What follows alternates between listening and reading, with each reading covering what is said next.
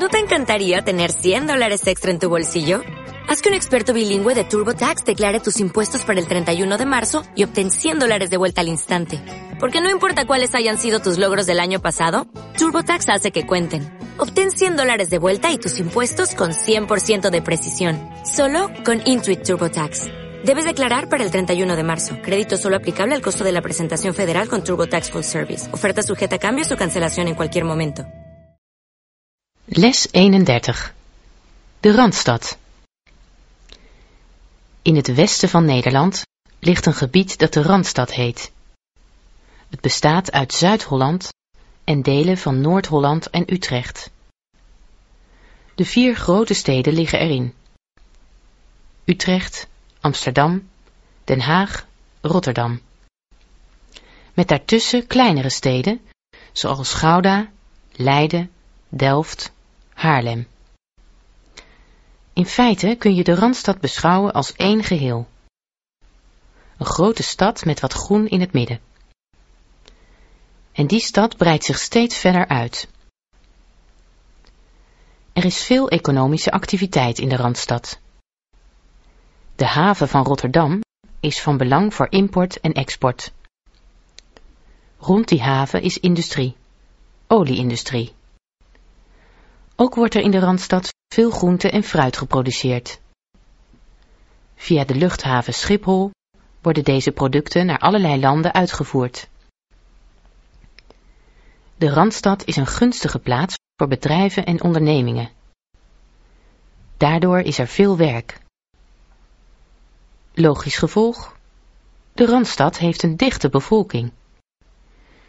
Er wonen 17 miljoen mensen in Nederland. Daarvan wonen er meer dan 7 miljoen in de Randstad.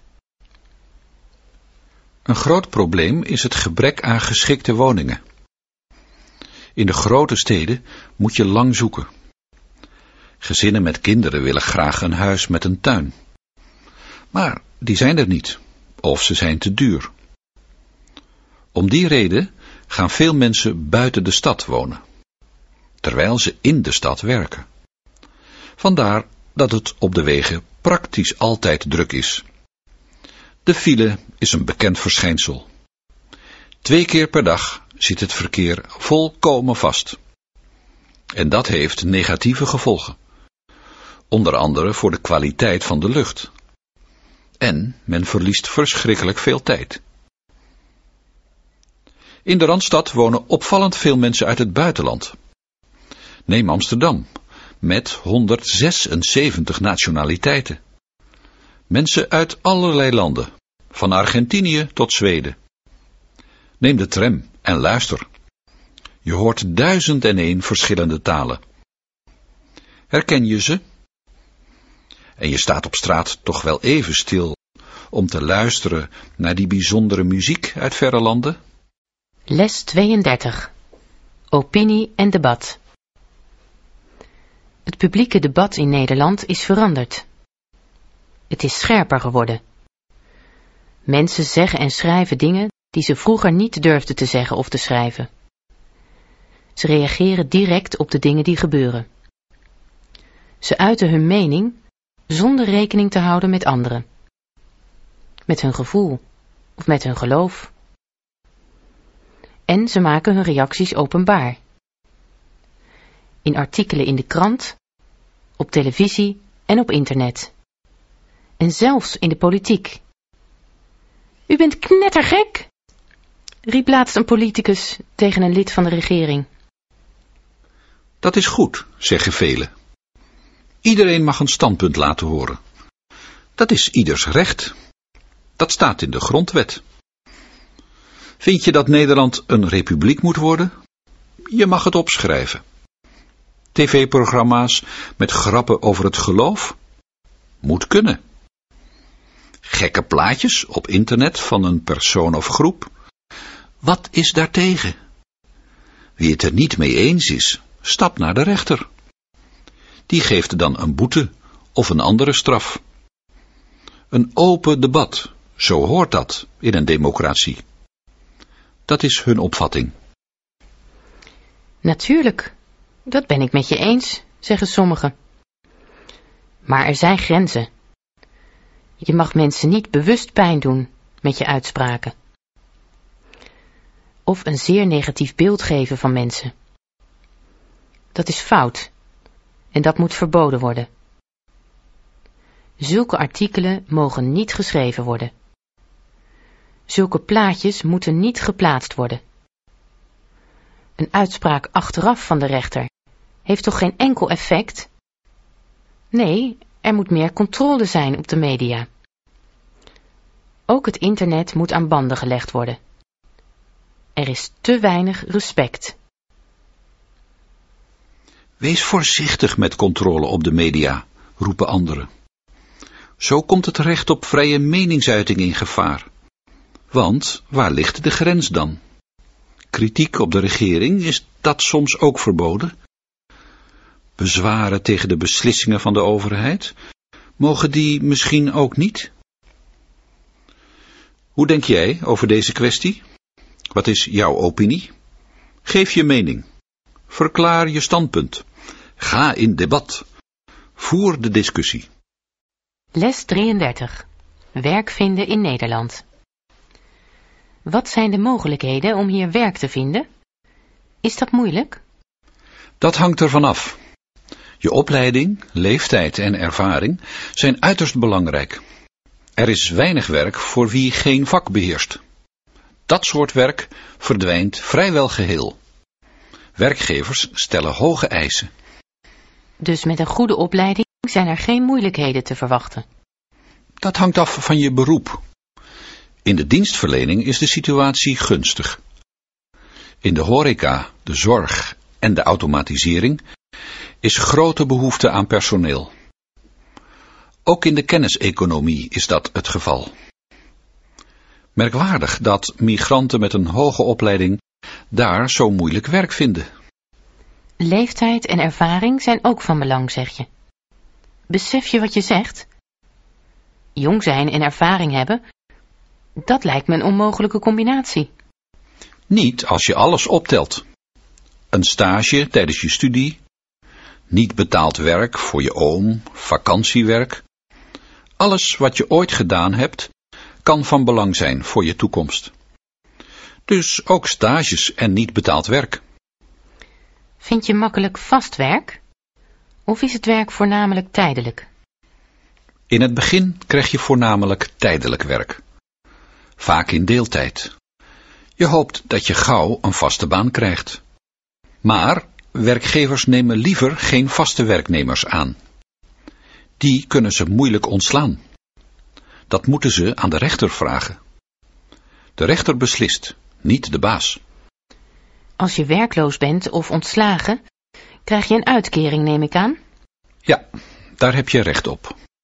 Men eist wel dat je actief werk zoekt. En eventueel moet je werk aannemen dat niet bij je opleiding past. Het is overigens niet prettig om van een uitkering te leven. Je hebt geen band met de maatschappij en je inkomen is te laag. Althans, volgens sommigen. Anderen vinden dat de uitkeringen te hoog zijn. Daar is discussie over. Heb jij eigenlijk al werkervaring? Wat voor werk doe je? Of heb je gedaan? Les 34. De Nederlandse bevolking. In het kleine Nederland wonen veel mensen. Het land heeft een relatief dichte bevolking. Er wonen gemiddeld 450 mensen per vierkante kilometer. Ondanks deze dichtheid kent Nederland geen miljoenensteden. In figuur 1 zie je dat de bevolking in 100 jaar nogal gegroeid is. Tussen 1945 en 1950 was er zelfs sprake van een scherpe stijging. Het geboortecijfer sprong ineens omhoog.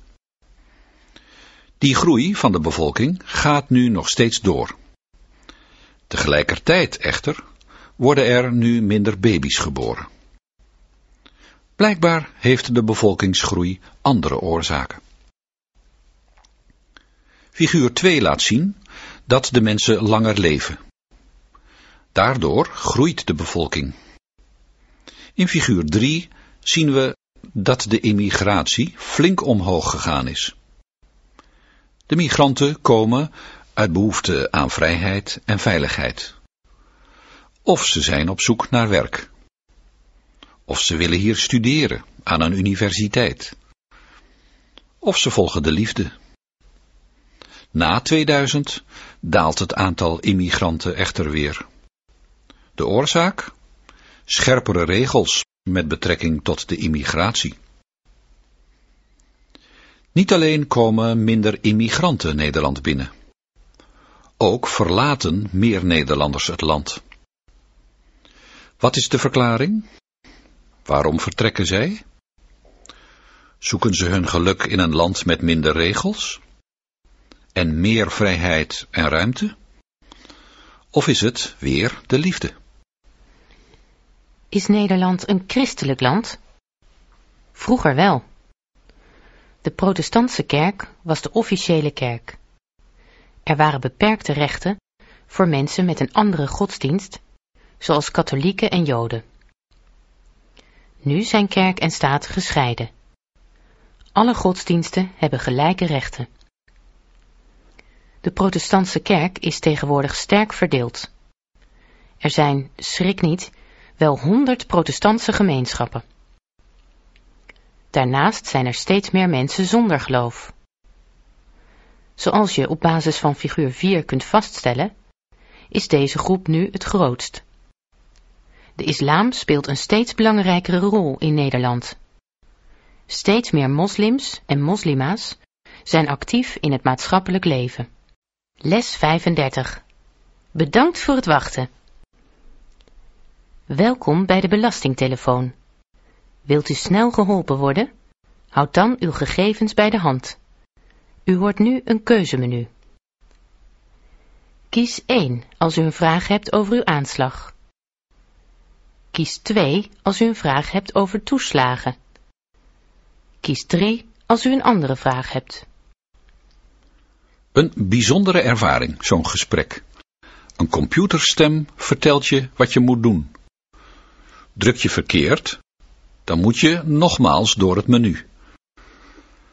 De belastingen bel je gratis, maar met andere nummers moet je vlug zijn. Elke minuut kost geld.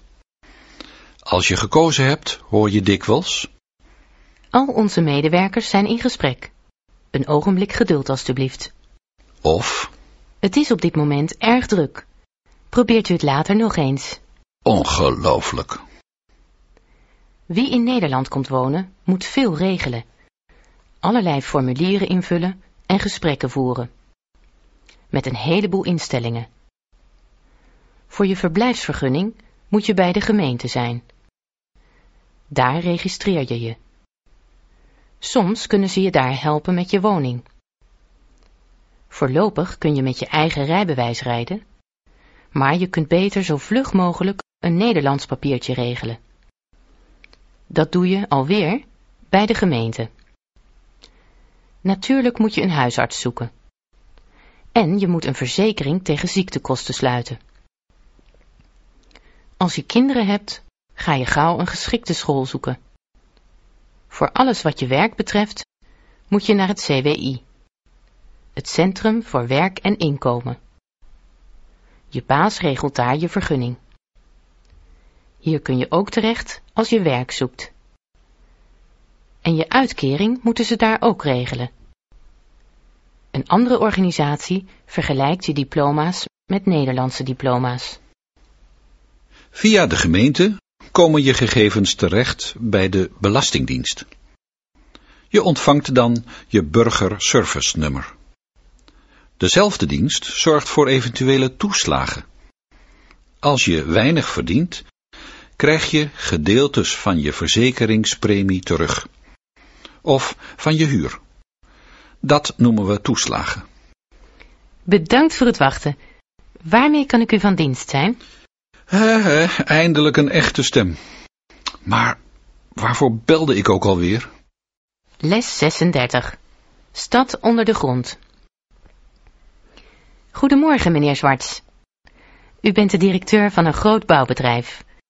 U hebt het project Stad onder de grond gepresenteerd. Berichten hierover waren al op het nieuws. Amsterdam heeft grote problemen die vaak te maken hebben met de beperkte ruimte. Met uw project is dit probleem opgelost, zegt u. Dat moet u even uitleggen. De enige oplossing voor het probleem is bouwen onder de grond. Er komt een stad van zes verdiepingen diep. Winkels, sportcentra, filmtheaters en natuurlijk parkeerruimte. De gedachte om onder de grond te bouwen is niet nieuw. Maar wij hebben nu een concreet bouwplan opgesteld. Dat heeft nog niemand eerder gedaan. Ongelooflijk. Maar tijdens het bouwproces moet de stad waarschijnlijk afgesloten worden. Dat is een groot bezwaar, vermoed ik. Dat is helemaal niet nodig. We werken vanuit de grachten. We laten betonnen muren in het water zakken en van daaruit gaan we bouwen. Op deze wijze hebben de bewoners nergens last van. En het verkeer ook niet. En de risico's? Zo'n stad onder de grond is gevaarlijk. Bij het idee alleen al zit ik in angst. Een ongeluk zit in een klein hoekje. Och, risico's loopt u overal. Maar vertrouwt u mij, wij bouwen veilig. Op basis van degelijke plannen. Met stevige materialen. Het wordt absoluut brandveilig. Wij kennen onze verantwoordelijkheid. Op welke termijn denkt u het project te realiseren? Als we dit jaar starten, kan het project over 15 jaar klaar zijn. En het financiële aspect? Logisch dat zo'n plan tamelijk veel kost. We gaan uit van 10 miljard. Maar dan heb je ook wat. Een nieuwe stad. Heeft u het gemeentebestuur al overtuigd? Steunen ze uw project? Het bestuur reageert voorzichtig. Eerst gaat een commissie het plan bekijken. Ik heb daar begrip voor. Dat is normaal in deze fase. Ik zoek intussen andere bedrijven die bereid zijn om eraan mee te doen. Les 37. Afdeling Burgerzaken. We zijn op het gemeentehuis, afdeling Burgerzaken. Met gemeente bedoelen we een stad of dorp, of meer dorpen, als organisatie. Grote steden zijn vaak verdeeld in stadsdelen met aparte kantoren. De gemeente is van belang voor iedereen. Onze gegevens zijn daar geregistreerd. We moeten er naartoe voor geboorte, huwelijk, overlijden. Voor vergunning, paspoort, rijbewijs. Als er verkiezingen zijn, stuurt de gemeente bericht. Een kaart met onze naam erop. Daarmee gaan we stemmen. Wie werkloos is, krijgt een uitkering via de gemeente. De gemeente houdt de straten schoon, zorgt voor licht in de stad, verzamelt ons afval. Het hoofd van de gemeente is de burgemeester. Die functie lijkt het meest op die van voorzitter. Hij leidt de vergaderingen van de gemeenteraad. Hij voert het woord en legt de maatregelen aan de burgers uit. Maar de baas is hij niet. De raad beslist. Hij wordt ook niet gekozen, maar benoemd. Wist je dat? Door de koningin. Goedemorgen. Wat kan ik voor u doen? Ik ben vannacht vader geworden. Ik kom mijn dochtertje aangeven. Gefeliciteerd, meneer. Ik ga alles opschrijven. Voornaam, achternaam, ook van uw vrouw, adres, enzovoort, enzovoort. En hoe gaat ze heten? Goedemiddag, zegt u het maar. Mijn paspoort verloopt binnenkort. Ik kom voor een nieuw paspoort. Zijn uw gegevens nog dezelfde? Hebt u uw oude paspoort meegenomen? En twee nieuwe pasfoto's? Aha, prima in orde. Dan kunt u over vijf dagen terugkomen. Maar u mag eerst even gaan betalen bij loket 3. Zo, dame, vertelt u het eens. Wat kijkt u boos? Meneer, ik begrijp er niets van.